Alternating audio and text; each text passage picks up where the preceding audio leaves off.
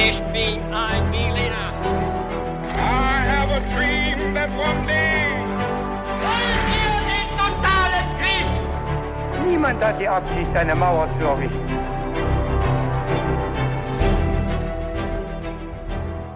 Hi und willkommen zurück zu einer neuen Folge bei His2Go und das wie immer mit mir Viktor. Und mit mir David. Und bevor wir gleich mit der Geschichte loslegen, erzähle ich noch ganz kurz, wie wir dabei immer vorgehen. Und zwar ist es so, dass wir uns alle zehn Tage gegenseitig eine spannende, skurrile Geschichte erzählen. Und ähm, ja, heute ist es David, der uns diese Geschichte erzählen wird, der sie vorbereitet hat. Und äh, ich weiß nicht, worum es gehen wird und bin deshalb ganz gespannt. Bevor wir mit der Geschichte mal anfangen, stellen wir uns immer drei oder vier knifflige Fragen. Und die sind natürlich auch zum Mitraten gedacht, also für alle. Genau. Mal schauen, wie ich diesmal abschneiden werde.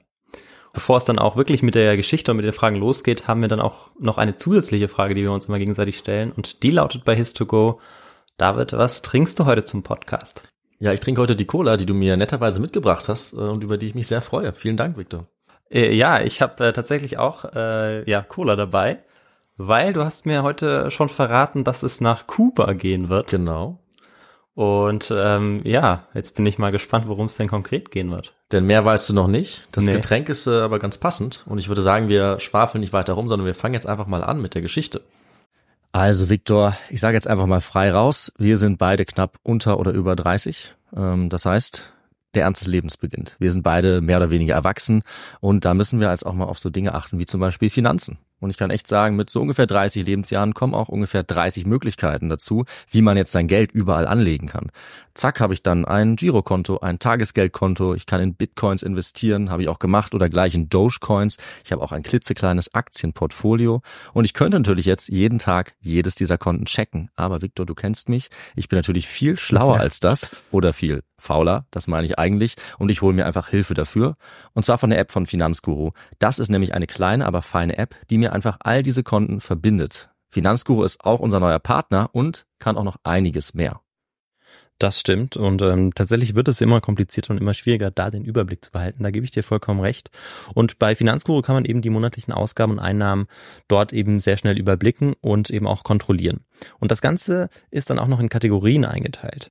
Und da sieht man dann auch, David, dass wir einfach viel zu viel Kaffee trinken. Das ist allerdings wahr. Aber Victor, wenn man merkt, dass man so eine Stelle hat, wo man viel zu viel Geld ausgibt oder es einfach ein bisschen besser überblicken möchte, dann kann man gerade dafür ein eigenes Budget auch anlegen lassen. Und das machst du für Kaffees auch? Ich mache fürs Kaffeetrinken ein eigenes Budget, klar. Nein. Natürlich. Und wie hoch ist dieses Budget, David? Das kann ich dir leider nicht sagen. Man muss auch ein paar Geheimnisse für sich behalten. Aber tatsächlich helfen solche Budgets eben, die Ausgaben besser zu begrenzen. Und ich glaube, wir haben alle irgendeine finanzielle Schwachstelle, sage ich mal. Bei uns beiden ist es halt der Kaffee, aber es könnte auch irgendwas anderes sein. Ja, das stimmt. Bei Finanzguru bekommst du auf jeden Fall auch noch zusätzlich Finanztipps, um eben beispielsweise bestimmte Ausgaben wie den Kaffeekonsum zu überblicken. Mhm. Also es gibt quasi intelligente Budgetvorschläge, die dir einfach helfen. Du kannst dir genau anzeigen lassen außerdem, wie viel Geld dir bis zum Monatsende bleibt. Das alles wird aufaddiert und gegengerechnet dann. Und das trifft natürlich auch auf die wirklich wichtigen großen Ausgaben zu, also nicht nur auf den Kaffee. Auf der App Finanzguru kann man zusätzlich auch das eigene Kaufverhalten analysieren, um dann zukünftige Veränderungen zu planen oder eben bequem einzusehen. Das Ganze funktioniert so, du lädst die App runter, verknüpfst dein Konto und auf dem Homescreen klickst du dann auf dein Profil oben rechts und kannst dort den Gutscheincode eingeben. Und der ist, das ist ganz einfach, His2Go. Und damit kannst du als Neukundin und Neukunde Finanzguru Plus drei Monate lang kostenlos nutzen. Also nochmal der Code His2Go. So wie der beste Geschichtspodcast. So ist es. Vor gut 15 Jahren enthüllte der ehemalige Chef des kubanischen Geheimdienstes, Fabian Escalante, dass die amerikanische CIA über 600 Versuche unternommen hat, um Fidel Castro, den Maximo Leader und höchsten Anführer Kubas, umzubringen. Das ist Weltrekord und äh, Castro steht damit im Guinness-Buch der Rekorde als die Person, auf die die meisten Attentate der Geschichte verübt wurden. Wir wissen heute, dass die Amerikaner dabei so wenig Erfolg hatten, dass Castro erst im hohen Alter von 90 Jahren eines natürlichen Todes gestorben ist. Bis dahin hat er allerdings so skurrile und abwegige Attentate und Mordversuche überlebt, dass sie mehr als genug für einen Spionagefilm wären oder in diesem Fall für eine Folge His to Go. Und äh, eine Auswahl dieser wirklich verrückten Ereignisse schauen wir uns in dieser Folge jetzt mal an. Und wir klären dabei natürlich auch, warum die CIA und die USA so erpicht darauf waren, Castro äh, zu ermorden. Und das kontinuierlich über einen Zeitraum von mehreren Jahrzehnten hinweg. Die CIA hat dabei wirklich die verrücktesten Ideen ausprobiert, beispielsweise vergiftete Taucheranzüge oder auch explodierende Zigarren, die berühmten Havanna-Zigarren, um jetzt nur mal einen kleinen Vorgeschmack zu liefern auf das, was diese äh, skurrile Geschichte um Fidel Castro und die CIA zu bieten hat. Das wird lustig. Das denke ich auch. Ähm, zum Teil auch ernst, aber zum Teil auch lustig. Ja, ja, klar. Äh, diese Attentate wurden nämlich mit einer beeindruckenden Beharrlichkeit geplant, aber irgendwie auch mit einer beeindruckenden Inkompetenz ausgeführt zum Teil. Scheint so. Und bevor wir uns das jetzt genauer anschauen, habe ich wie immer ein paar Fragen im Gepäck für dich, Victor. Und wir starten natürlich direkt mit der ersten Frage, die lautet, welches ungewöhnliche Ziel hatte ein Anschlag durch die CIA gegen Castro? A.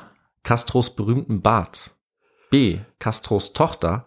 C. Castros Lieblingsschuhe. Oder D. Castros Lieblingskuh. Also erstmal freue ich mich, dass wir ins 20. Jahrhundert gehen, eine Ja. Geschichte uns da anschauen. Das machen wir nämlich ziemlich selten. Genau. Damit lenke ich auch so ein bisschen jetzt ab äh, von der Frage, die ich ja noch Ja. beantworten muss, weil ich tatsächlich keine Ahnung habe. Ich gehe aber einfach mal auf den Bart. Der Bart, die erste Ja. Antwort. Der berühmte Bart. Hast du den vor Augen? Ja, ja ich glaube schon, ja. Äh, dann schauen wir mal, ob das stimmen wird und äh, machen weiter mit der nächsten Frage. Welche Aussage über die Attentate an Castro stimmt? A. Sie wurden 1976 durch den US-Präsidenten Ford verboten und gestoppt. B. Sie wurden bis ins Jahr 2000 kontinuierlich durchgeführt. C. Sie erfolgten vor allem während der Kuba-Krise 1962. Oder D. Sie sind fast alle erfunden und fanden nie statt. Okay. Ähm, also die letzte Antwortmöglichkeit würde ich ausschließen und dass es vor allem während der Kuba-Krise heiß herging. Ähm, ich glaube, das ist, das ist bekannt Mhm. und deshalb würde ich auf die Antwort C tippen. Ja. Und bin mal gespannt. Die Kuba-Krise wird äh, auf jeden Fall nachher vorkommen. Kannst du dich schon mal drauf freuen. Ja. Und wir kommen zur letzten Frage. Castro und seine Mitstreiter führten die kubanische Revolution gegen einen Diktator durch. Wie hieß dieser Diktator? Ich habe hier für dich vier Namen, die ähm, alle nicht erfunden sind, aber nur einer davon ist richtig. A. Allende, B. Pinochet, C. Batista oder D. Perez. Okay. Ich bin mir nicht ganz sicher. Ich würde jetzt mal Perez tippen. Ist auf jeden Fall ein Diktator. Wir werden sehen, ob es der richtige Diktator ist. Äh, So viel kann ich schon mal verraten. Nicht alle auf dieser Liste sind nämlich Diktatoren. Jetzt legen wir aber direkt los mit unserer Folge über die unzähligen Versuche der CIA und der USA, Fidel Castro endgültig loszuwerden. Bevor wir uns jetzt gleich den vielen faszinierenden Attentatsversuchen widmen, müssen wir allerdings erstmal noch klären, wie es überhaupt dazu kam, dass das damals mächtigste Land der Erde diese ganzen Versuche unternommen hat. Und was brauchen wir dafür, Victor? Wir brauchen den historischen Kontext. So ist es. Und dafür gucken wir uns dieses Mal die Werdensgeschichte des großen Revolutionärs Fidel Castro an und auch ganz knapp, wie Fidel an die Macht kam durch die Revolution in Kuba. Denn, das dürfte den meisten bekannt sein, er ist dabei die zentrale historische Figur. Ja. Und Castro selber wurde auch nach seiner Rolle gefragt, nach seinem historischen Rang. Und er war da sehr bescheiden. Zitat, er würde nur ein Seufzer in der Geschichte sein und bald in Vergessenheit geraten. Das waren seine Worte. Und es ist kaum zu glauben bei einer Person, die gut 50 Jahre als Alleinherrscher die Geschichte Kubas geprägt hat. Fidel Alejandro Castro Ruz war allerdings nicht immer der Revolutionär, der mitreißende Reden gehalten hat, der die Geschicke Kubas gelenkt hat oder auch diktiert hat und der auch mit seinem berühmten Bart äh, zum Idol geworden ist, für viele bis heute sowohl verehrt als auch verachtet, sondern er hat äh, erstmal anders angefangen. Seine Vorgeschichte fasse ich jetzt ganz kurz zusammen. Er wurde 1926 geboren als Sohn eines wohlhabenden spanischen Farmers auf Kuba und er wurde dann erst nach und nach Revolutionär, nachdem er erstmal Jura studiert hat äh, und dann Anwalt geworden ist. Er war dann in der Studentenbewegung aktiv in Kuba, er ist dann in die Politik gegangen und hat sich mehr und mehr dann entschieden, etwas gegen die ungleichen Verhältnisse in Kuba unternehmen zu wollen. Allerdings müssen wir uns da jetzt natürlich erstmal fragen, woher kamen diese ungleichen Verhältnisse und wie kommt es dann zur Revolution? Denn wir wissen, Revolutionen sind recht selten in der Geschichte. Erfolgreiche Revolutionen sind äh, nochmal deutlich seltener. Richtig. Aber in diesem Fall kam es ja zu einer erfolgreichen Revolution und wie so oft äh, war die das Resultat vieler Faktoren, die dann eben zu einer bestimmten Zeit und an einem bestimmten Ort zusammenkommen, so wie es in diesem Fall Kuba war. Und Kuba war eine alte spanische Kolonie gewesen, sehr attraktiv aufgrund der Bodenschätze und auch der Größe, vor allem aber wegen dem wichtigen Zuckerrohr, das war das wichtigste Handelsgut von der Insel. Deshalb hatten dann auch schon früh die USA ein sehr großes Interesse an Kuba.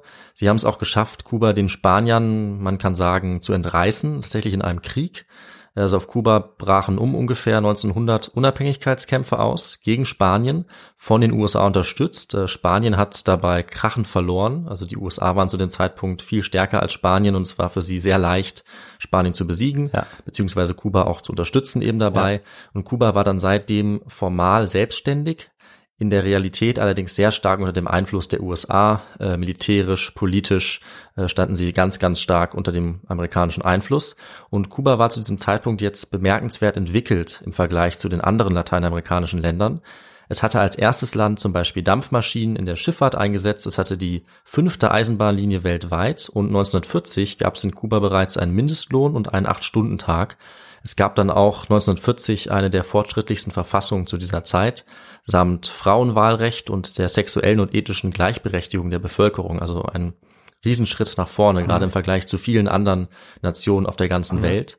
Äh, diese Blütezeit war allerdings in Kuba dann auch nicht von Dauer und auch Kuba war nicht sicher vor den Diktatoren, den sogenannten Caudillos, die leider die lateinamerikanische Geschichte immer wieder geprägt haben. Und ähm, wir hatten ja die eine Frage schon gestellt, welcher Diktator Richtig, Kuba jetzt ja. Entscheidend beeinflussen sollte. Und dieser Diktator hat eben auch die Geschichte Kubas von der fortschrittlichen Republik zur unterdrückerischen Diktatur äh, und dann zur Revolution sehr geprägt beziehungsweise entscheidend beeinflusst. Und dabei ist jetzt die Rede, äh, das war eine der Antwortmöglichkeiten von Fulgencio Batista.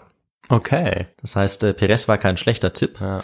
aber Batista ist der Diktator, um den es hier geht. Okay. Ich habe auch wirklich raten müssen, weil ich wusste, dass es äh, Pinochet oder Pinochet nicht ja nicht sein kann. Ja, aber das, ja.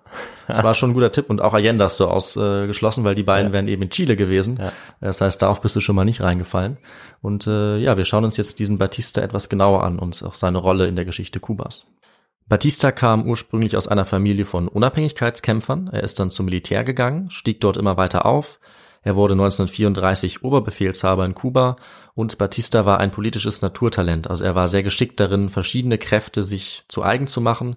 Er hat mit den wachsenden Kommunisten in Kuba kooperiert, mit der Studentenbewegung und auch mit den USA. Die waren sehr wichtig äh, als ja, Unterstützer von ihm.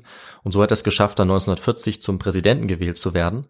Und diese erste Regierung Batistas, die lief sehr gut. Also es gab super Beziehungen zu den USA ähm, auswärts zu der Sowjetunion und auch wirtschaftlich ging es aufwärts, äh, politisch und sozial auch. Also es war eine gute Zeit für Kuba. Kuba war sogar in einigen Bereichen jetzt gleich auf mit westlichen Industrienationen. Beispielsweise lag der Durchschnittslohn 1958 sogar in Kuba höher als in der BRD in mhm. Deutschland. Und wenn das jetzt alles äh, zu Recht auch sehr positiv klingt, fragen wir uns natürlich jetzt, wieso dann trotzdem irgendwie die Voraussetzungen für eine Revolution entstanden sind. Und äh, Victor, ich würde dich jetzt fragen, hast du da vielleicht eine Idee? Ähm, ja, also ich könnte mir vorstellen, dass ähm, jetzt eben einige wenige von dem Reichtum profitieren wollen, mhm. ähm, den ja jetzt, von dem jetzt eigentlich relativ viele profitieren, was ja eigentlich auch ganz gut ist. Und dass die mich dann eben gewaltsam sich sozusagen, ja, an die Spitze bringen. Ja, äh, es ist so, dass sogar auch zu dem Zeitpunkt schon ähm, die Zahlen zwar beeindruckend waren, aber nicht alle davon profitiert haben, mhm. sondern vielen äh, ging es relativ schlecht und der Wohlstand hat eben nicht alle begünstigt ja, in Kuba, okay. sondern äh, vor allem die Leute in der Stadt. Es gab also einen sehr starken Unterschied zwischen Stadt und Land und ein Drittel der Bevölkerung war in den 50er Jahren dann auch verarmt. Ah, okay, ja. Das, das ist natürlich nochmal eine wichtige Das habe ich erstmal noch verborgen ja. gehalten. Das heißt, äh, auch wenn es auf den ersten Blick sehr beeindruckend klingt, ja. war das durchaus nicht bei allen angekommen, diese Entwicklung. Äh, die Mittelschicht war auch frustriert. Äh, es gab kaum Aussicht, irgendwas zu ändern an, an dieser Situation, auch nicht an der stagnierenden Wirtschaft, die vor allem auf Zucker basiert hat und die dann auch nicht weiter expandieren konnte. Und Kuba war in der ersten Hälfte des 20. Jahrhunderts jetzt auch ein Paradies geworden für die Mafia. Das heißt, es gab dort Glücksspiel, Prostitution, gewalttätige Banden und damit verbunden auch immer stärkere Korruption. Und äh, die Regierung und vor allem auch Batista äh, haben das nicht geändert. Und zum Teil, da ist man sich relativ sicher, haben sie davon eben auch profitiert. Und vor allem Batista hat sich später extrem bereichert und wahrscheinlich mehrere hundert Millionen Dollar sich selber äh, in die Tasche gesteckt während dieser Zeit. Dazu kam dann eben auch eine gewisse Repression und das alles immer mit Unterstützung der USA. Dadurch hat sich dann so langsam ein eigener kubanischer Nationalismus entwickelt, eine eigene Identität und das dann eben auch abgegrenzt von den USA. Um jetzt einmal diese Faktoren zu vereinen, also diese Unterschiede, die Unzufriedenheiten, die Armut, hat es dann noch ein weiteres Element gebraucht. Und das war in diesem Fall äh, das Auftauchen einer charismatischen Führungsfigur für die Revolution. Und das war dann eben niemand anderes als Fidel Castro. Und zunächst mal hat aber noch nicht er in Kuba die Macht ergriffen, dann äh, im Verlauf der 40er Jahre und Anfang der 1950er Jahre, sondern es war dann wieder Batista, mhm. der ja zuerst noch äh, gewählter Präsident gewesen war.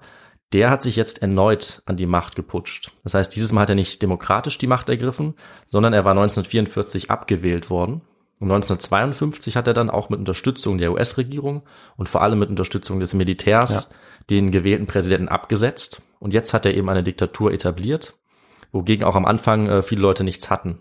Denn mit der vorherigen Regierung war es nicht so gut gelaufen und viele äh, wollten ihn jetzt einfach machen lassen. Aber er hat jetzt ein äh, unterdrückerisches System etabliert, äh, eine gewalttätige Diktatur. Und Fidel Castro war jetzt zu dieser Zeit schon ein aufstrebender Anwalt in Kuba. Und er hat zunächst auch auf dem Rechtsweg noch versucht, diese Diktatur jetzt zu Fall zu bringen, indem er öffentlich geklagt hat gegen Batista äh, wegen verfassungswidriger Machtergreifung. Allerdings standen die Gerichte jetzt schon auf der Seite Batistas. Das heißt, auf diesem Rechtsweg ist äh, Fidel Castro nicht weitergekommen und hat sich dann eben nach einem anderen Weg umgesehen. Es hat jetzt also diese illegitime Machtergreifung gegeben, es hatte die starke Armut gegeben, es gab die Unterschiede zwischen den reichen Kubanerinnen und Kubanern, auch zwischen US-Amerikanern und der Mafia, die es jetzt auf dem Land gab und eben den Armen. Die Stimmung ist dann gegen Batista immer stärker geworden im Verlauf der 50er, also er wurde immer unpopulärer. Und 1953 hat Fidel Castro dann schon zum ersten Mal beschlossen, jetzt nicht mehr über die Gesetze gegen die Diktatur vorzugehen, sondern mit Gewalt durch äh, einen gewaltsamen Aufstand. Und er wurde dann zusammen mit seinem Bruder Raúl Castro mit einer größeren Gruppe festgenommen, als die versucht haben, äh, den Diktator Batista zu stürzen, indem sie eine militärische Kaserne angegriffen haben mit einer relativ großen Gruppe. Viele der Mitstreiter von ihnen sind dann auch umgebracht worden äh, von Batistas Leuten. Und auch Fidel Castro wäre fast hingerichtet worden, ist allerdings knapp äh, ins Gefängnis entkommen, wo er sicher war. Er hat dann einen äh, sehr populären Prozess bekommen, bei dem er eine ganz berühmte Rede gehalten hat, äh, die man heute kennt als die Geschichte wird mich freisprechen, mhm. wo er Batista und diesen Staat angeklagt hat und dadurch auch wirklich bekannt geworden ist und gefährlich geworden ist, auch für Batista, so dass er dann mehr oder weniger schnell auch das Land verlassen musste. Also er hat noch einen Teil seiner Haftstrafe verbüßt, aber ist dann äh, ins Exil nach Mexiko geflohen, zusammen mit seinem Bruder. Und dort hat er sich jetzt auf einen neuen Versuch vorbereitet, äh, gegen Batista vorzugehen und dann eben wieder in Kuba zu landen. Und äh, in Mexiko haben sie jetzt allerdings Verstärkung bekommen von einem argentinischen Arzt, den du sicherlich kennst, Victor. Ja, das dürfte kein geringerer sein als Che Guevara. Ganz genau, du hast äh, ihn richtig identifiziert. Zu diesem Zeitpunkt noch ein Arzt, Ernesto Guevara de la Serna, genannt Che, Che Guevara wurde dann zusammen mit Fidel zu den Anführern der Revolution. Die beiden haben sich gegenseitig stark beeinflusst, äh, wie ein Zitat auch zeigt von einem ihrer Mitstreiter. Der sagt, Zitat, Fidels Leidenschaft für Kuba und Guevaras revolutionäre Ideen entzündeten sich aneinander wie ein Steppenbrand. Sie haben auch die Leute in ihrer Umgebung angesteckt und sie sind dann mit circa 80 Mitstreitern äh, zurück nach Kuba gekehrt. Sie sind dort gelandet mit einem Schiff und haben sich jetzt in die Berge und Regenwälder zurückgezogen, die sogenannte Sierra Maestra, und von dort haben sie dann den berühmten Guerillakrieg geführt, mit dem sie letztlich dann auch erfolgreich waren, gegen Batista. Am Anfang waren sie nur eine Handvoll Leute, nachdem vor allem die meisten auch von den Batista-Truppen getötet worden waren. Äh, sie wurden dann gejagt von der Armee, es gab äh, Verrat untereinander und auch hier schon die ersten Mordversuche an Castro. Aber bis 1959 äh, haben sich ihnen immer mehr Rebellen dann angeschlossen, bis letztlich Batista in der Silvesternacht 1958-59 äh, Kuba verlassen hat, um ins Exil zu gehen, weil die Situation so weit war, dass ihm klar war, dass er jetzt verlieren würde und es mittlerweile Zehntausende waren, die sich Castro angeschlossen hatten. Die Revolutionäre sind dann im Triumphzug nach Havanna gezogen und die beiden Kommandantes, also Fidel Castro und Che Guevara, haben es dann geschafft, eine provisorische Regierung äh, zu etablieren mit allen Gegnern der Batista-Regierung und zu diesem Zeitpunkt auch noch ein Bündnis zu haben, was auch international äh, ja, akzeptiert war zum Anfang und sehr vielversprechend wirkte, auch auf die USA. Das heißt, es gab in den ersten Tagen die Zustimmung der USA zu dieser neuen Regierung und umgekehrt auch von Castro gegenüber der USA. Aber das hat nicht lange gehalten. Äh, denn Castro und die anderen waren jetzt an der Macht und die neue revolutionäre Regierung hat jetzt kurzen Prozess mit vielen Batista-Anhängern gemacht das heißt, die Vermögen wurden konfisziert, äh, viele Staatsdiener, Beamte oder Richter wurden abgesetzt. Und vor allem gab es jetzt eine Revolutionsjustiz, die sofort große Kritik aus dem Ausland ausgelöst hat. Denn in der Festung La Cabana wurden jetzt unter der Leitung von Che Guevara Abend für Abend schnelle, sogenannte summarische Prozesse durchgeführt. Also ohne größere mhm. Prozesse, mhm. ohne eine gerechte Verhandlung. Es waren äh, viele davon mit Todesurteil, die dann auch direkt vollstreckt wurden. Es wurden viele der Feinde von ihnen jetzt hingerichtet, ohne richtige Verhandlungen.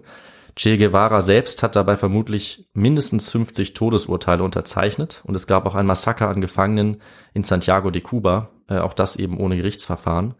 Und viele dieser Verurteilten hatten zwar schwere Verbrechen begangen unter Batista, sie hatten aber eben keinen fairen Prozess dafür erhalten. Das heißt, äh, schon hier war das erste Makel an der Revolution äh, gekommen, was eben auch im Ausland scharf kritisiert wurde.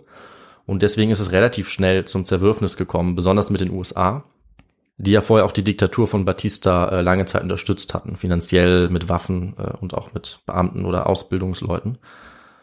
Und in Kuba haben jetzt Castro und seine Verbündeten, also sein Bruder Raúl vor allem und Che Guevara versucht, eine neue egalitäre Gesellschaft aufzubauen, nach dem Vorbild des Sozialismus oder Kommunismus. Kuba sollte sozialistisch werden, die alten Klassenunterschiede sollten beseitigt werden, Armut und die ganzen Mängel sollten verschwinden. Und es gab große Kampagnen zur Alphabetisierung, alle sollten lesen und schreiben lernen, das Gesundheitswesen wurde ausgebaut und vor allem sollte die Landwirtschaft reformiert werden. Das ist letztlich fehlgeschlagen. Ähm, einige Bereiche sind aber dennoch relativ stark gewachsen. Also Kuba ist zum Beispiel auch heute noch dafür bekannt, ähm, dass dieser Kampf gegen den Analphabetismus relativ erfolgreich war und vor allem, dass auch das Medizinwesen äh, sehr stark ausgebaut wurde. Also Kuba hat sich da sehr gut entwickelt, ist heute noch die Nummer eins äh, im Gesundheitswesen Südamerika, bekannt für die exzellenten Ärztinnen und Ärzte und äh, die Lebenserwartung interessanterweise war 2005 eigentlich genauso hoch wie die von den USA, mit einem Jahr Unterschied. Also mhm. äh, das äh, ist durchaus was, was in Kuba erreicht wurde und darauf war auch ein starker Fokus gelegt.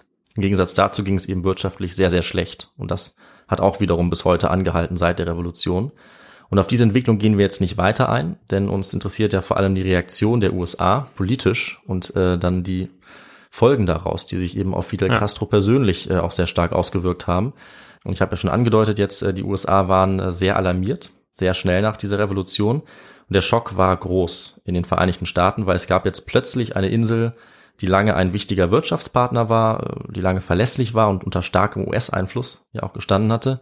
Und diese Insel war jetzt plötzlich mitten im Kalten Krieg auf der anderen Seite, auf der Seite der Sowjetunion.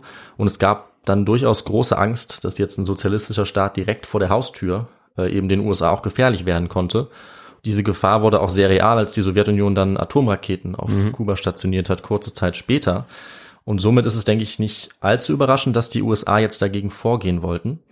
Sie hatten jetzt ganz umfangreich in ihrem nationalen Sicherheitsrat beschlossen, eine neue, andere Regierung an die Macht zu bringen in Kuba. Und die Pläne, eine Regierung wie die in Kuba zu stürzen, die waren, auch wenn es für uns vielleicht heute krass klingt, die waren für die Zeit nicht ungewöhnlich, sondern eigentlich ganz typisch weil es war eine Zeit, in der in den USA selber die Kommunisten sehr stark verfolgt wurden. Und auch international haben die USA sich äh, vermehrt in Staatsangelegenheiten aktiv eingemischt zu dieser Zeit, um Regierungen zu stürzen und andere an die Macht zu bringen. Äh, Beispiele dafür sind 1947 Griechenland. Da haben die USA und Großbritannien die kommunistische Regierung verhindert. 1954 haben die USA den Sturz der demokratischen Regierung in Guatemala organisiert, um ihre eigenen Wirtschaftsinteressen zu schützen. Dann gibt's natürlich den Vietnamkrieg, wo sie ganz offen gegen den Kommunismus gekämpft haben. Und vielleicht das tragischste Beispiel, 1973 am 11. September wurde die demokratisch gewählte Regierung von Salvador Allende durch einen Militärputsch gestürzt und diesen Putsch hatten die USA, vor allem die CIA, finanziert und auch unterstützt. Und danach kam die Diktatur durch Pinochet. Daher also auch diese beiden Namen, die ich äh, vorhin eingebaut habe äh, in die Frage am Anfang. Mhm. Und dieser Diktator Pinochet hat dann Chile bis 1990 weiter regiert. Und genauso hätte es in Kuba auch ablaufen können. Das war so eines der Ziele der USA.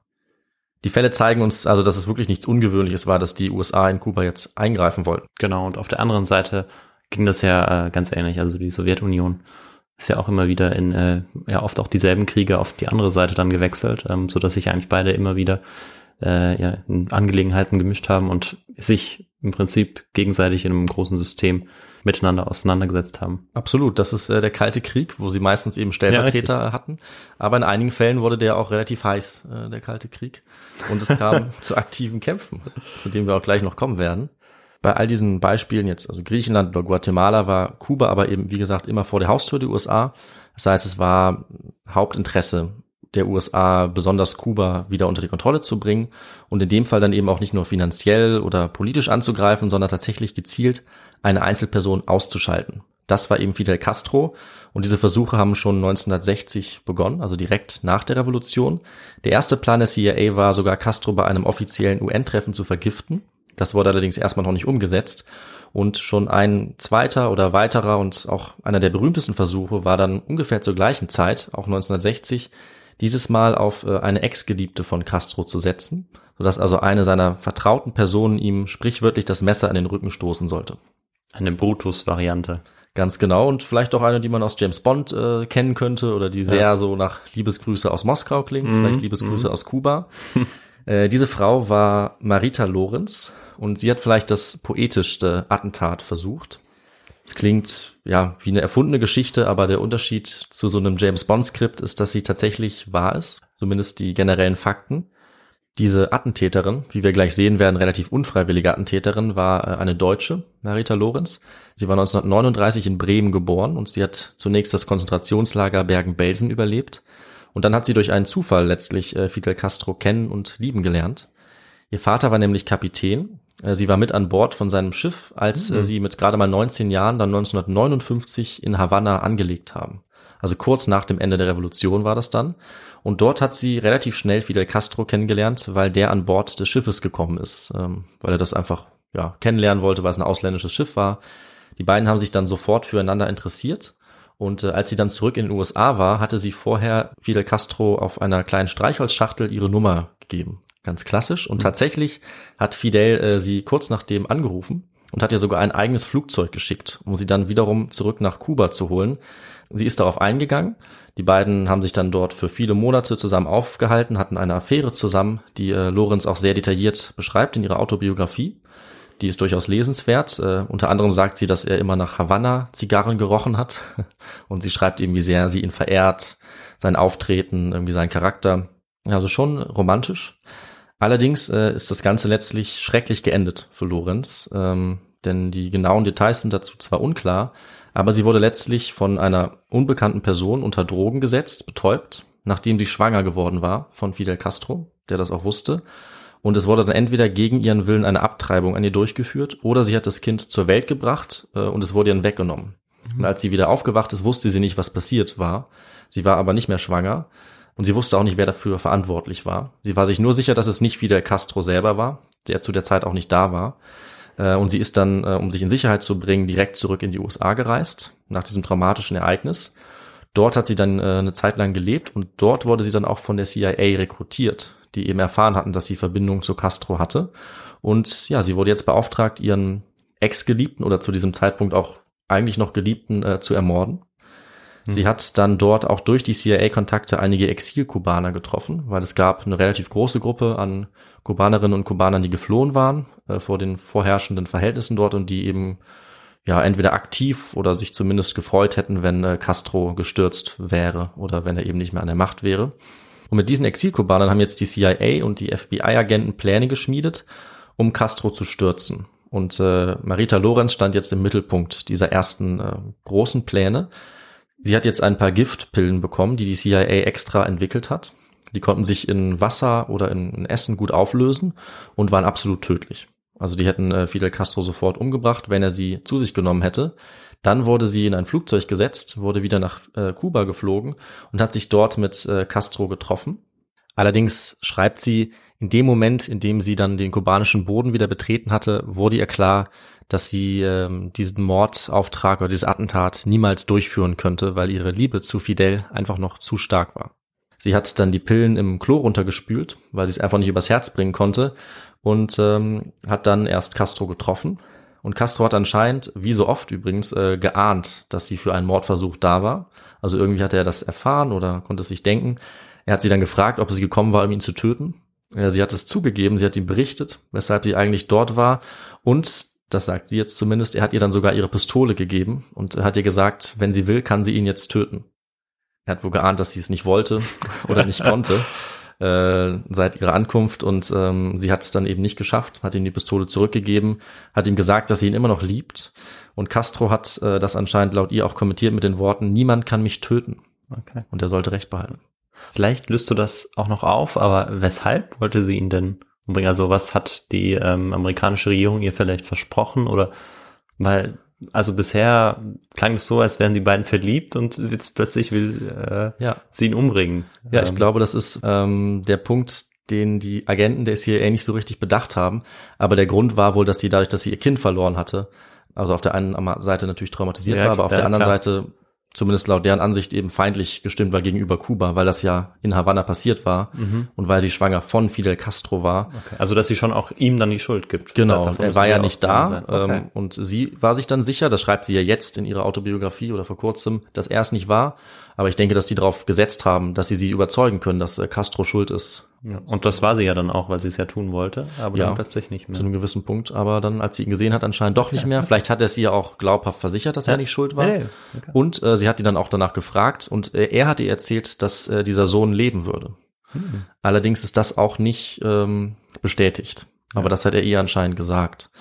Und äh, natürlich haben sie auch versucht, sie zu äh, beeinflussen und zu indoktrinieren vorher. Also sie haben ja die ganze Zeit äh, erzählt, wie schlecht es Kuba gehen würde und dass man eben unbedingt was unternehmen müsste. Und anscheinend war dann die CIA der Meinung, dass sie das ähm, ja auch geglaubt hat und Ja. überzeugt davon war, das zu tun. Aber sie haben sich geirrt letztlich. Letztlich, ja. Genau, also so ganz erklären kann man es nicht.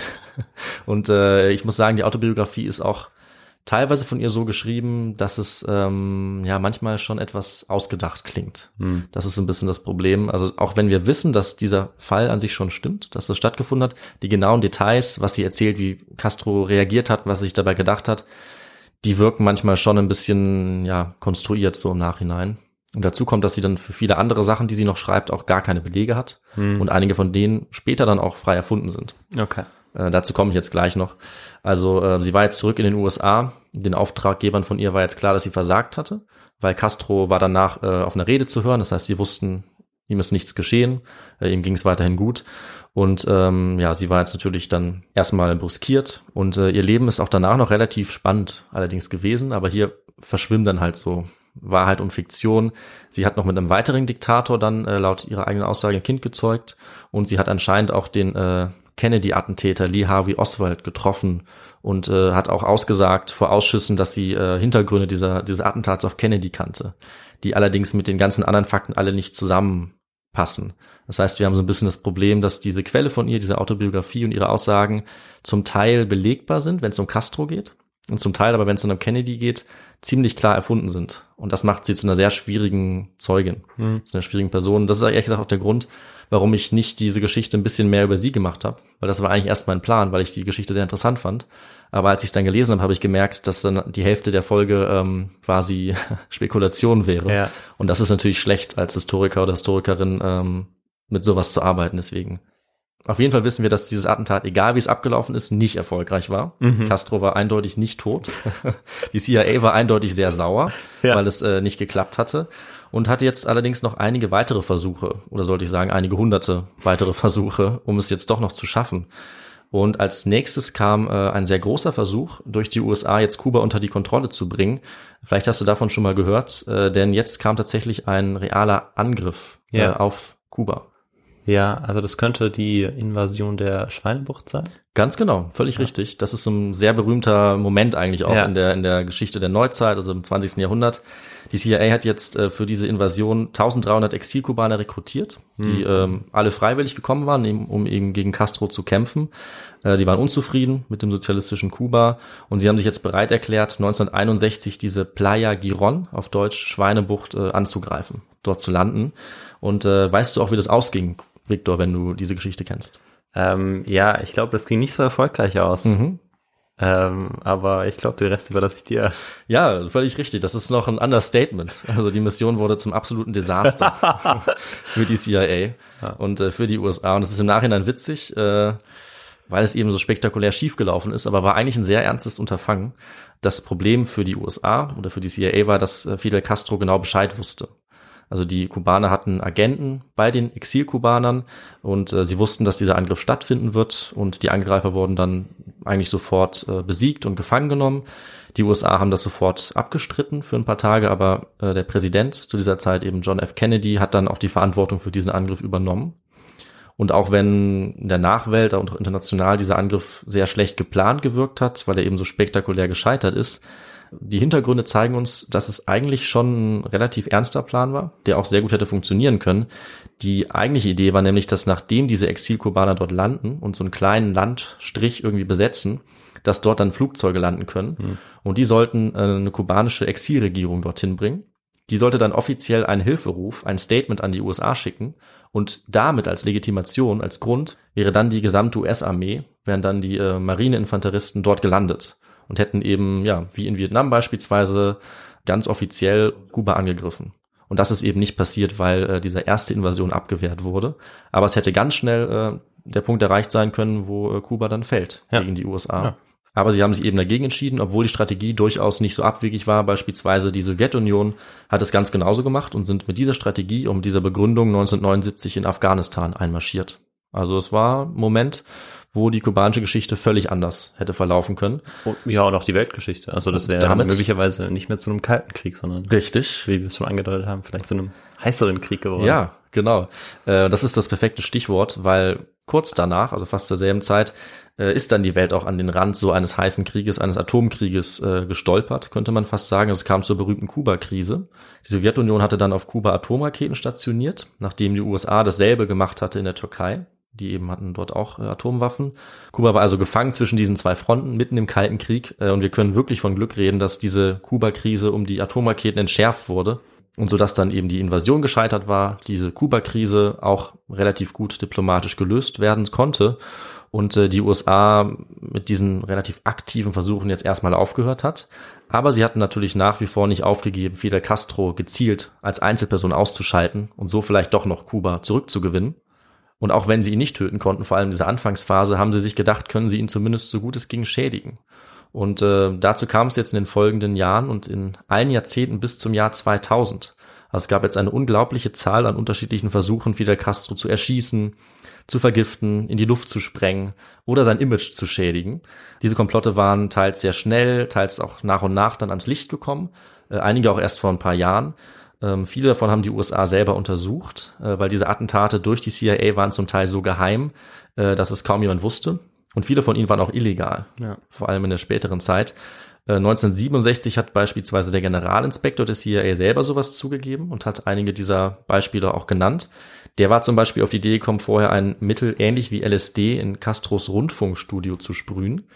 Dann sollte Castro ähm, Halluzinationen bekommen und er sollte in seinen Ansprachen ans Volk so verwirrt klingen, dass er den Rückhalt der Bevölkerung verlieren würde, weil er so äh, ja auf diesem LSD-Trip wäre. Was für eine großartig perfide Idee. Absolut. Die wurde, das überrascht dich jetzt vielleicht nicht, dann nicht durchgeführt, weil dieses LSD-ähnliche Mittel ihnen als zu, ja, zu unzuverlässig galt. Aber sie waren schon sehr weit in der Planung, als das wieder abgeblasen wurde. Da waren Okay. schon ähm, sehr viele Dollars reingeflossen. Äh, eine ähnliche Strategie zu dieser Zeit waren präparierte Zigaretten. Die wurden hergestellt von der CIA, vom Geheimdienst, und die sollten bei Castro Verwirrung und Orientierungslosigkeit auslösen. Ähm, er hat eben sehr gerne Zigarren und Zigaretten geraucht, deswegen diese Idee. Vor allem Havanna. Ne? Havanna, ganz genau. Ähm, und äh, eine andere Idee war, die auch in die Luft zu jagen. Also explodierende Zigarren wären noch ein Plan B gewesen. Auch hier sind sie allerdings äh, nicht zum Einsatz gekommen, weil das Ganze dann doch schwieriger war als gedacht. Noch besser finde ich allerdings den Versuch, auf den ich in der einen Frage angespielt habe. Und zwar hat die CIA sich überlegt, Thallium in Castros Schuhe zu streuen. Ein extrem giftiges Metall. Und dadurch sollte Castro sein berühmter großer Bart ausfallen. Also hattest du recht, Victor, mit dieser Vermutung. Ah, okay, dann doch sein Bart. Ich dachte erst, dass das, was du gerade sagst, dann auch die Schuhe abzieht. Das war doch auch eine Antwortmöglichkeit, Ja. richtig? Aber dann dadurch sollte Genau. der Bart abfallen. Das hatte ich eingestreut. Also ähm, die Schuhe waren zwar das Mittel, Ja. aber das Ergebnis beziehungsweise das Ziel sollte der Bart sein. Äh, Weil die CIA wirklich davon ausgegangen ist, äh, dass er ohne Bart quasi machtlos wäre. Also, dass er dann sein Image als großer Revolutionär, man hat ihm auch den Spitznamen der Bart gegeben im Spanischen, dass er das verlieren würde, wenn ihm sein Bart ausfällt. Unglaublich. Ja, leider ist es daran gescheitert, äh, dass Castro ausgerechnet die Reise abgebrochen hat, bei der sie diese Überraschung in seine Schuhe streuen wollten, so dass sie es dann auch wieder aufgegeben haben und mit dem nächsten Plan weitergemacht. Also diese Pläne wurden alle zu einem gewissen Zeitpunkt bis zu einer gewissen Zeit verfolgt. Die Zigaretten wurden hergestellt, die sind aber nie bei Castro gelandet. Ein weiterer Versuch war dann ein vergifteter Taucheranzug, in den wurde innen drin ein Pilz äh, gegeben, der Tuberkulose auslöst.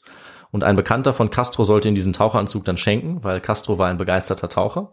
Also man sieht, sie haben so ein bisschen über seine Hobbys versucht, ihn zu kriegen, könnte man sagen.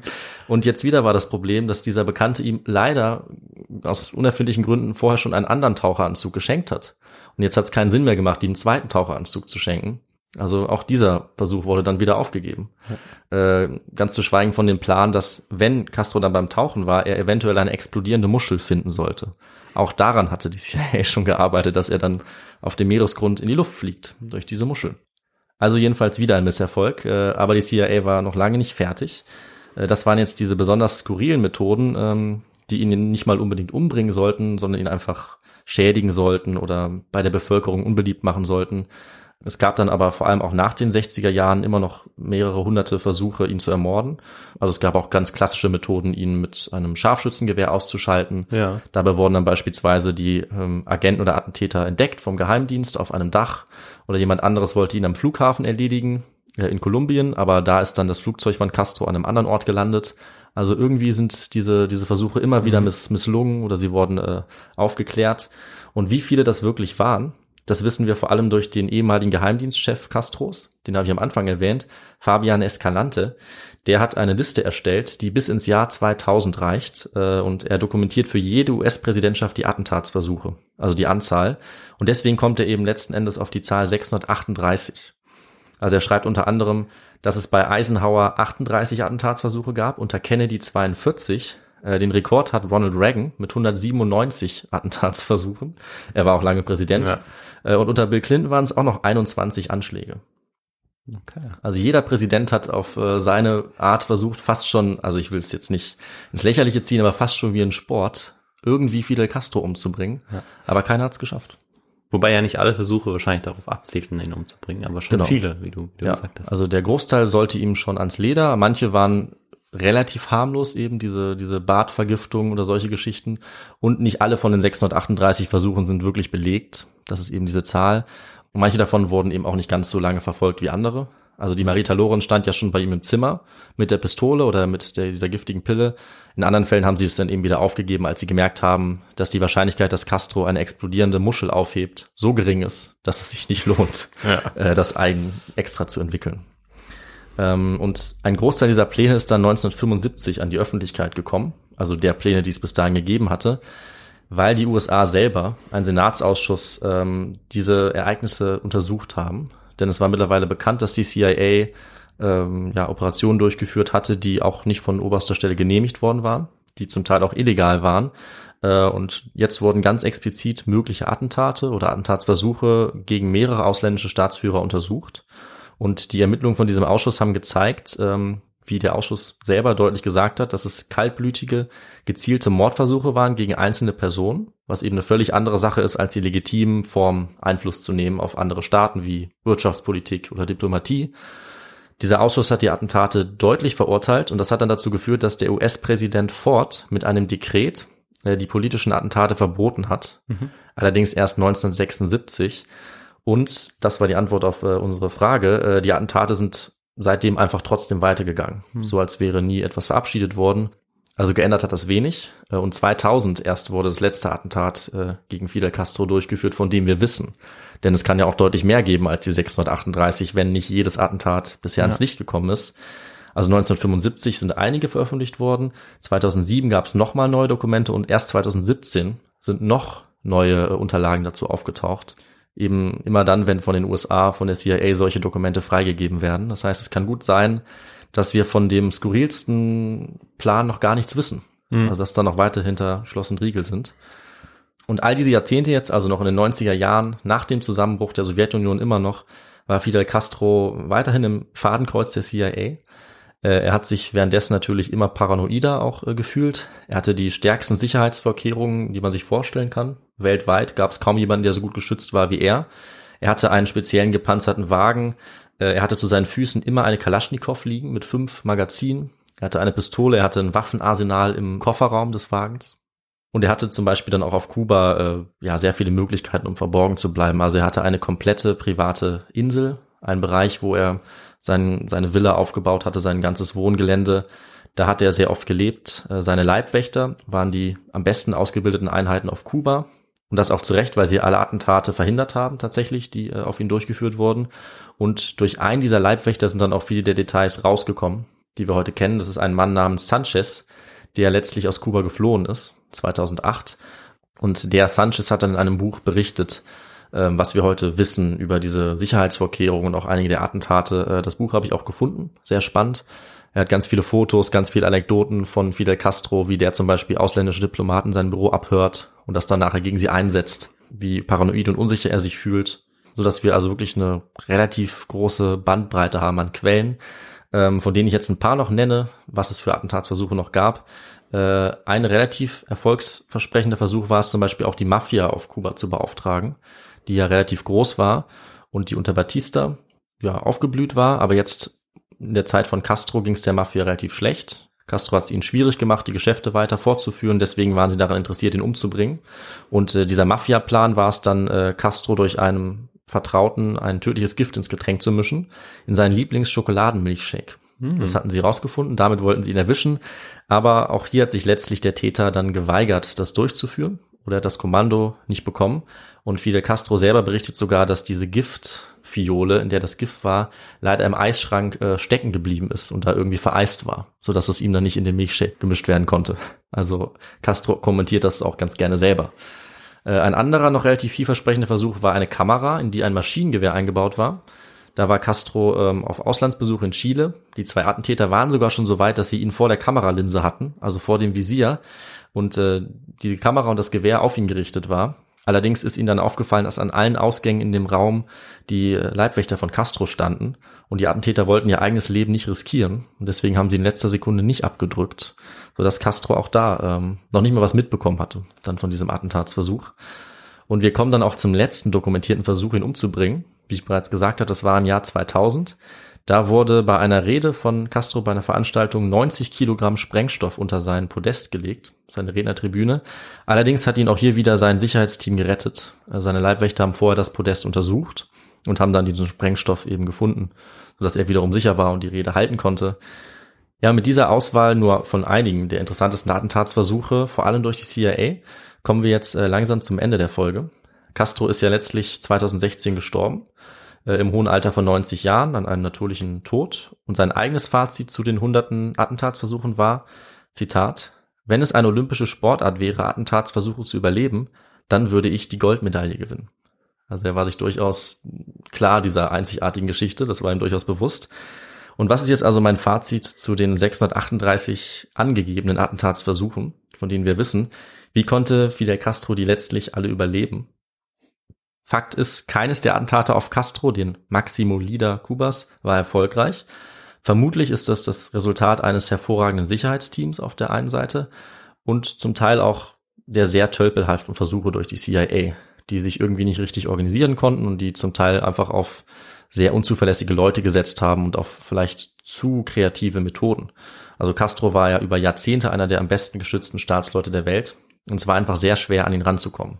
Er hat früh die besten Vorkehrungen getroffen gegen Attentate. Er hat sich seit der Revolution nirgendwo mehr ohne seine Leibwächter hinbewegt. Äh, er kannte diese Leibwächter seit Jahren meistens. Die waren treu und zuverlässig. Ähm, das war wahrscheinlich sein bester Schutz. Auslandsaufenthalte hat er nie früher als ein oder zwei Tage im Voraus angekündigt. Und meistens wurden sie sogar oder oft erst öffentlich gemacht, nachdem er schon wieder zurück in Kuba war, so dass niemand über einen längeren Zeitraum planen konnte, äh, ihn umzubringen oder zumindest keinen komplizierteren Plan aushacken konnte. Äh, Castro war auch bekannt dafür, dass er jederzeit drei Flugzeuge in Bereitschaft hatte, so dass niemand wusste, in welchem Flugzeug er sitzt, falls es um Bomben gehen sollte oder sowas in die Art. Auf Kuba selber hatte er immer mehrere Residenzen, die alle schwer bewacht waren, so dass die Leute oft gar nicht wussten, wo er sich aufhält. Auch das war dann also ein, ein ziemlich effektiver Grund. Und diese Privatresidenz auf der Insel vor der kubanischen Küste war eigentlich auch fast niemandem bekannt. Das heißt, dort hätte man ihn auch kaum finden können. Und in seinem Fall war es dann sicherlich auch nicht von Nachteil, äh, paranoid zu werden oder vielleicht sogar auch unvermeidbar. Er hat dann lange Zeit alles Essen und Trinken nur selber zubereitet. Er hat sogar sein eigenes Eis äh, sich für die Drinks besorgt, bis er dann äh, einen speziellen Koch und sogar auch einen Vorkoster hatte, wie wir es zum Beispiel aus dem Mittelalter kennen, mhm. äh, gegen Vergiftung. Ähm, und ja, diese vielen Attentatsversuche mit Gift zeigen, dass seine Paranoia da auf jeden Fall auch begründet war. Und letztlich haben die USA und vor allem auch die CIA wirklich jede Menge Millionen an Dollar in diese Attentate auf Castro gesteckt, was aus heutiger Sicht befremdlich wirkt, würde ich sagen. Aber ähm, wir sehen an anderen Beispielen, dass die USA das wiederholt getan haben, andere Nationen auch, äh, wie die Sowjetunion, und dass sie in anderen Fällen, wie in Chile beispielsweise, auch Erfolg hatten mit diesen Strategien. Äh, und auch andere Attentate, wie zum Beispiel an Patrice Lumumba, äh, werden den USA zugeschrieben, beziehungsweise zumindest der Unterstützung. Und das liegt eben auch daran, dass die USA unbedingt gegen eine Gefahr vorgehen wollten, die sie als sehr groß wahrgenommen haben, also direkt vor ihrer Haustür eben äh, mit Kuba und dass, wie wir gesehen haben, ihnen auch die aufwendigsten oder skurrilsten Mittel dafür nicht zu teuer waren. Und somit würde ich zum Abschluss sagen, egal ob man ihn verehrt oder hasst, Fidel Castro war mit Sicherheit einer der zähesten und ausdauerndsten Anführer der Geschichte. Er hat zehn US-Regierungen überdauert. Er hat bis zu 638 Attentatsversuche überlebt. Damit steht äh, Castro heute im Guinness-Buch der Rekorde, denn niemand hat, soweit wir zumindest wissen, mehr Attentate überstanden als er. Auch wenn wir nicht wissen, wie viele es wirklich gegeben hat, welche davon erfunden sind und welche vielleicht noch gar nicht bekannt sind ja. und in der Zukunft vielleicht auch noch ans Licht kommen. In dem Fall werden wir natürlich updaten. Denn das ist äh, ja ein sehr spannendes, sehr skurriles Kapitel der Geschichte, diese Beziehung zwischen Castro, Kuba und den USA. Und damit sind wir jetzt auch am Ende der Folge angekommen. Und äh, ich übergebe wieder an dich, Victor. Ja, David, vielen Dank für ja diese facettenreiche Geschichte, mhm. wie ich, wie ich finde weil äh, wir haben ja angefangen mit dem historischen Kontext, also es geht relativ weit zurück. Ja. Schauen, wie sich, wie sich Kuba entwickelt, auch mit den äh, beiden Revolutionen, wo sich, wo es dann steht und vor allem auch, wie es, wie weit es schon war zu einem gewissen Zeitpunkt. Ja. Ähm, vergleichbar eben auch mit anderen Großmächten zu der Zeit, also mhm. Anfang des 20. Jahrhunderts. Und ähm, genau, dann der Kalte Krieg, der kommt und ja, dann an der Person Fidel Castros eben festzumachen, auch an, an der skurrilen Geschichte, ähm, wie man versucht hat, da Einfluss drauf zu nehmen. Das fand ich echt einen richtig spannenden Ansatz. Und ähm, ja, also einfach eine richtig, richtig coole Geschichte mit äh, vielen neuen, ähm, ja, kleinen Episoden, die ich, die ich ja. gelernt habe, weil äh, ich wusste davon gar nicht so viel, ehrlich gesagt. Und ja, dann würde mich auf jeden Fall interessieren, du hattest ja schon angesprochen, dass die, ähm, der Name ich jetzt wieder vergessen ja. habe, die das Attentat verübt hat, die eine Autobiografie geschrieben hat. Ähm, und was du vielleicht sonst noch für Quellen gefunden hast würde mich jetzt noch interessieren. Ja, ich musste, wie gesagt, äh, hier ein bisschen basteln und äh, mir einiges zusammensuchen, ähm, weil es schon ein Nischenthema ist mit diesen Attentaten, aber es gibt natürlich wiederum sehr viel Literatur zu Kuba, das ist ja klar. Äh, bei Kuba habe ich mir jetzt einfach entschieden für das Buch von Frank Nies, Fidel Castro. Das ist so eine kurze Biografie, die ist, finde ich, sehr gut geschrieben. Ähm, ich habe auch von Hannes Barmann verwendet, äh, Abschied vom Mythos, sechs Jahrzehnte kubanische Revolution. Auch eine gute Darstellung. Und dann habe ich, wie gesagt, eben von Marita Lorenz ihre Autobiografie äh, gefunden auf Englisch. Die hat ihr Buch genannt The Spy Who Loved Fidel Castro. How I Was Recruited by the CIA to Kill Fidel Castro.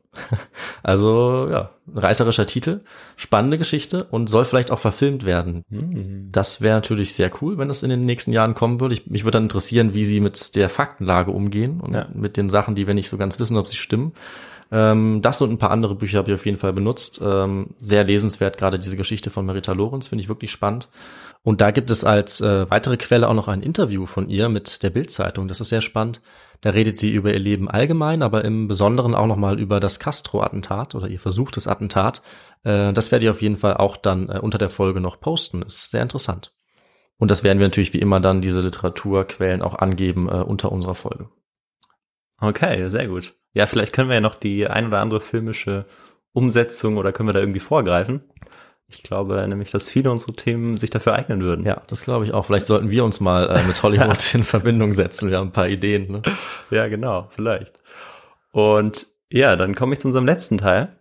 Äh, zum Teil, wo wir noch einfach was dazu sagen, oder ich in dem Fall, wie äh, ihr uns weiter unterstützen könnt, wie ja. ihr es auch bisher schon alle super tut. Genau. Ähm, und dann heißt es erstmal wieder vielen Dank zu sagen für die Nachrichten, für die Spenden. Das ist wirklich toll, wie viel ähm, da jede Woche reinkommt. Ähm, bekommen gerade nicht immer dazu, sie gleich zu beantworten, aber sie werden beantwortet, das versprechen ja. wir. Und genau, vielen Dank dafür. Und ja, ansonsten gibt es die Möglichkeit, uns noch zu unterstützen, beispielsweise indem ihr uns über Social Media Kanäle folgt ähm, uns ähm, auch bewertet. Das geht jetzt übrigens auch über Spotify. Mhm. Also wenn ihr uns da bewertet, das freut uns sehr. Und ähm, ja, aber eben auch indem ihr uns äh, einfach folgt, uns Nachrichten schreibt, beispielsweise auch auf unsere Feedback-E-Mail, die ähm, lautet histogo.feedback at gmail.com. Ähm, aber das geht auch über unser Kontaktformular auf der Website auf histogo.de. Und ja, ansonsten könnt ihr auch über unseren Shop noch äh, ein bisschen Merchandise kaufen. Damit unterstützt ihr uns natürlich auch. Und ihr könnt uns natürlich auch spenden, direkt ähm, ja per Banküberweisung oder über PayPal. Und ich glaube, damit habe ich vieles genannt. Ja. Und ähm, ja, in zehn Tagen gibt's die nächste Folge und dann auch wieder von mir, darf ich jetzt endlich wieder sagen. Ja. Ähm, ja, ich tendiere schon zu einem Thema, aber wir werden sehen, was es sein wird. Ich freue mich auf jeden Fall sehr. Es ist äh, an der Zeit, dass du mal wieder übernimmst, dass ich mich mal wieder in die Rolle des Zuhörers äh, begebe. Und Ja. ja. ich bin sehr gespannt, welches Thema es dann am 30. wird, kurz vor Neujahr, äh, mit dem du uns dann ins neue Jahr schickst. Genau, weil Pausen machen wir nicht. Nee. Da wird auch eine Folge rauskommen. Genau. Und ja, dann bis dahin schöne Weihnachtszeit, besinnliche Weihnachtszeit. Ähm, bleibt alle gesund und dann hören wir uns in zehn Tagen wieder. Ja, schöne Feiertage auch von mir und bis dann. Ciao. Tschüss.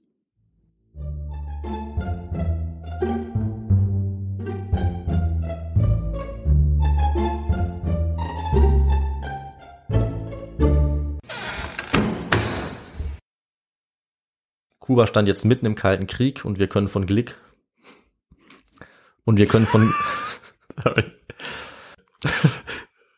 Sorry, Sehr muss ich nochmal sagen.